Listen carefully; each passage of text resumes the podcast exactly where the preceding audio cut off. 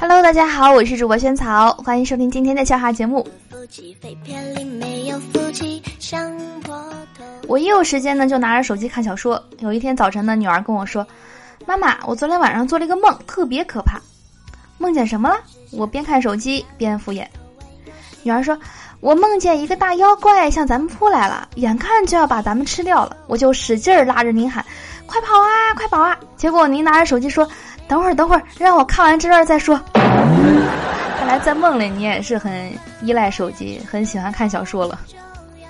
老公拿了个橘子包着递给我，十岁的女儿看到说：“爸爸给我，爸爸给我。”老公说：“先给妈妈，她是我老婆。”女儿说：“我才是你最亲的人，你们又没有血缘关系。”也是没毛病。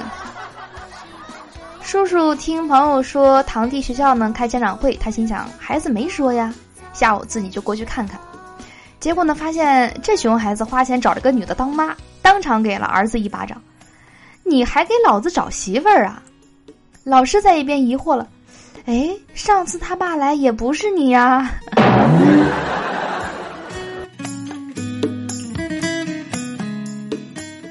妻子呢，经常到学校去看儿子踢足球。她非常得意的跟丈夫说：“虽然我不懂足球，但是我觉得咱们孩子应该踢得不错。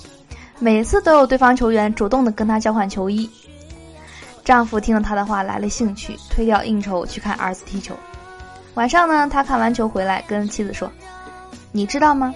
那群孩子里面只有咱们儿子穿的是正版球衣，原来是看上衣服了。”老婆削苹果，一不小心把手划了一个口子，我一紧张就用嘴吸了吸，老婆连忙抽手，还说唾液有细菌。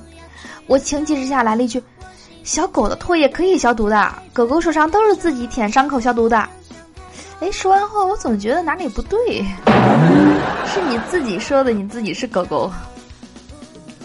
老婆让我等女儿长大了再找小三儿，我问为什么，她说。我怕我一个人打不过他，还是等女儿长大了有力气，两个人一起对付小三比较好。女同学 A 说：“眼泪流下来会怎样？”另一个说：“胸大滴胸上，胸小滴脚上。”哦，那你的脚还好吗？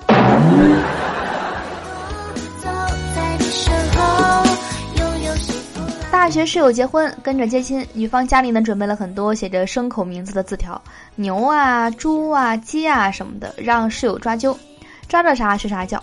本着贼不走空、雁过留声的精神，我果断写了十几个“床”字 放了进去，叫床。出差住宾馆，晚上都十二点了，有人敲我门喊茶叶，服务员和警察进屋看了一眼就走了。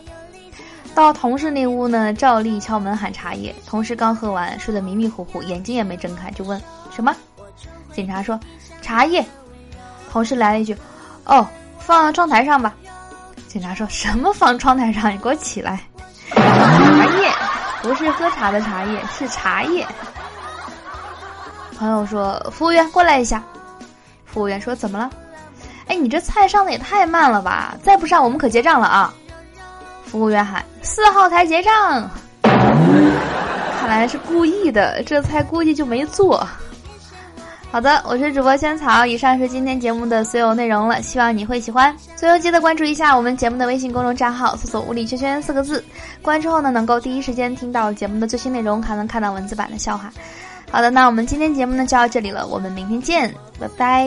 走在你身后，拥有幸福浪漫的宇宙。